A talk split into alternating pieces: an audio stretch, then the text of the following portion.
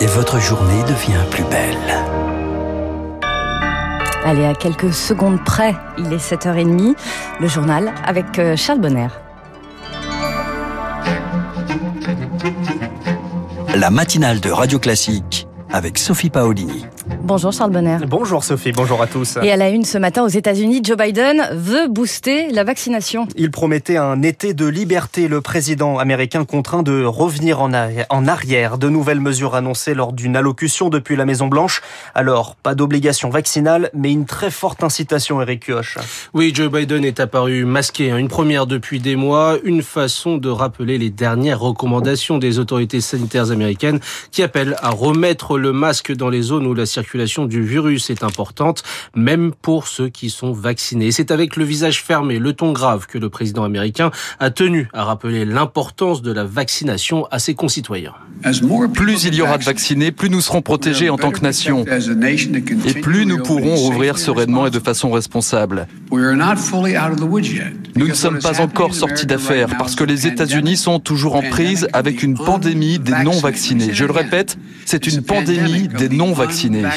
Et c'est sur le même ton que Joe Biden a annoncé de nouvelles restrictions concernant en particulier les 4 millions d'employés fédéraux. Ils devront soit être vaccinés totalement, soit se plier à une série de contraintes comme le port du masque, même en zone de faible circulation du virus, ou encore des tests réguliers une à deux fois par semaine. Le président américain a également annoncé de fortes incitations envers la population. Ainsi, 100 dollars seront offerts à tous les nouveaux candidats aux injections. Un changement de cap pour la Maison Blanche car l'objectif des 70% de vaccinés pour début juillet est loin d'être atteint. Pour le moment, seule la moitié des Américains a reçu les deux doses. Eric Cuoche, évoqué en France, la troisième dose est recommandée pour les plus de 60 ans en Israël. Le président Isaac Herzog la recevra dès aujourd'hui. Radio Classique, il est 7h31 en France. Le variant Delta met l'outre-mer en alerte, Charles. État d'urgence déclaré dans cinq territoires. Couvre-feu à 21h en Guadeloupe, 18h, 5h du matin à La Réunion. Euh, confinement en journée, les déplacements limités à 10 km, restaurants, cafés fermés. Euh, même chose en Martinique. On reste chez soi à partir de ce soir 19h. La situation est dramatique en Outre-mer selon Jean Castex et la vaccination au plus bas.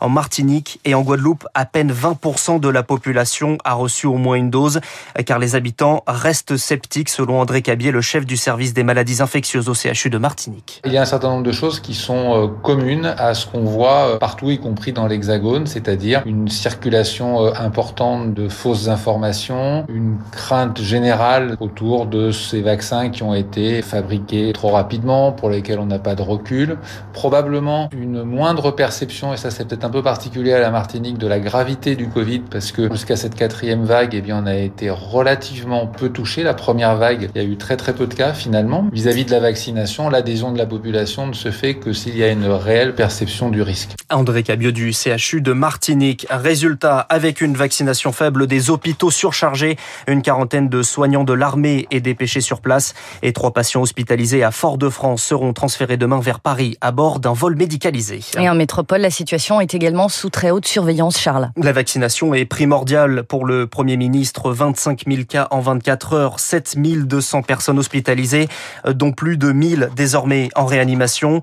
Les soignants sont inquiets notamment face à l'arrivée, Elodie Wilfried, d'un type de patient différent des vagues précédentes. 18 patients Covid occupent les services de soins critiques des Alpes-Maritimes. Le chiffre est préoccupant et les profils nouveaux, explique Carole Hichet, chef du pôle réanimation du CHU de Nice. Là, on se retrouve confronté à une vague qui maintenant attaque les patients les plus jeunes. Actuellement, les gens qui rentrent sont situés entre 20 et euh, maximum 60 ans, avec une grande majorité de gens qui ont 40 ans, 30 ans, qui n'ont pas de facteur de risque, pas de comorbidité elles ne sont pas vaccinées à 80% des cas. La situation tranche avec les vagues précédentes où l'on recensait principalement des personnes de plus de 65 ans. Aujourd'hui, plus de 85% d'entre eux sont totalement vaccinés. C'est moitié moins pour les 20-39 ans. Emmanuel Faure, du service maladies infectieuses du CHU de Lille. On a parfois des personnes qui disent, bah, moi, j'ai pas voulu le faire parce qu'effectivement, je ne me sentais pas concerné. C'est-à-dire que pour moi, je ne faisais pas partie des individus à risque. Et effectivement, il y a des regrets. Jusque-là, on a plutôt des personnes qui se rendent compte qu'en réalité, eh bien, même eux, à leur grand étonnement, eh bien, ils pouvaient être touchés. La courbe des hospitalisations augmente de plus en plus vite. Une situation alarmante alors qu'en cette période estivale, les effectifs manquent. Elodie Villefrit. Et pour encourager les jeunes à se faire vacciner, opération séduction dans l'Hérault, dispositif mis en place entre le 1er et le 15 août. Les 18-25 ans qui iront se faire piquer ressortiront avec une petite douleur au bras, bien sûr, mais également avec des places de cinéma, une entrée pour un match de foot et des réductions pour les restaurants. On l'apprend à l'instant, Air France a perdu un milliard et demi d'euros au deuxième trimestre 2021. Les premiers signes de reprise sont constatés. Dans l'actualité, ce vendredi 30 juillet également, cet accident hier soir à Paris, une voiture a percuté une terrasse de bar. Une, euh, une morte, six blessés, dont un grave. L'accident a eu lieu hier soir dans le 17e arrondissement de Paris, à 22h30 rue Guy Moquet. Selon les premiers éléments de l'enquête, il s'agirait bien d'un accident. Un véhicule à vive allure parti en tonneau. Le chauffeur est parti en courant. Une enquête est ouverte pour homicide involontaire. Un membre du gouvernement devant le tribunal correctionnel de Paris en septembre, Alain Griset, accusé d'avoir omis de déclarer des participations financières détenues dans un plan d'épargne en action. 171 000 euros d'oubli, c'est une décision rarissime pour un ministre en exercice. La loi bioéthique passe l'examen des sages saisis par les députés de l'opposition. Le Conseil constitutionnel valide plusieurs dispositions du texte, notamment celle sur la recherche sur les embryons. La loi pourrait être promulguée dans les prochaines semaines. Une devinette ce matin, Sophie. Connaissez-vous le point commun entre Venise, les temples cambodgiens et le Clos Lucé? Vous savez, le château situé à Amboise, la dernière demeure de Léonardo de Vinci. Non, je ne connais pas, mais vous allez me le dire. Oui, eh bien, ils font tous partie du top 100 des destinations à faire en 2021 selon le Time, le prestigieux magazine américain. Alors, dans le Val-de-Loire, on est très fiers. François Saint-Brice est le directeur du Clos Lucé. Ce qui a été mis en avant dans cet article, c'est le nouveau spectacle immersif, ce nouvel investissement que nous avons fait pour montrer tout l'univers de Léonard peintre avec ses 17 chefs-d'œuvre. Cet article est une bonne vitrine pour faire parler du Clos Lucé en Amérique du Nord. Nous recevions en 2019 30 000 Nord-Américains. En 2020, il y a une réduction drastique puisque nous n'en recevions que 10%, 3 000. Là, depuis quelques semaines, les Américains sont de retour. On ressent un frémissement et nous espérons remonter la pente et je pense que ça sera pour 2022 maintenant. Le directeur du Clos Lucé avec Émilie Vallès. À 7h36, un séisme, une déception immense évidemment cette nuit à Tokyo aux Jeux, aux Jeux Olympiques. Oui, la soupe à la grimace ce matin en judo. Teddy Riner ne sera pas champion olympique pour la troisième fois. Battu dès l'écart par Tamerlan Bachaev le russe dans un combat qu'il maîtrisait, il s'incline en prolongation. Dans l'après-midi, deux combats encore pour Teddy Riner. Il peut encore espérer une médaille de bronze. En escrime, les champions olympiques en titre, les épéistes français éliminés dès l'écart. Défaite face au Japon sur le fil 45-44.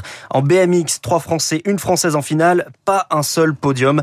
Décidément, la seule dans la nuit, c'est la Française Romane Dico qui s'est qualifiée en demi-finale en judo chez les plus de 78 kilos. Merci Charles Bonner. On sera justement à Tokyo dans quelques instants. Euh, on vous retrouve, Charles, dans une heure pour un point sur l'actualité. Pour l'heure, il est 7h37. Dans quelques secondes, les spécialistes. Tokyo, je vous le disais, avec Yann Rousseau, le correspondant au Japon, et puis Alain Fabre, directeur associé au cabinet.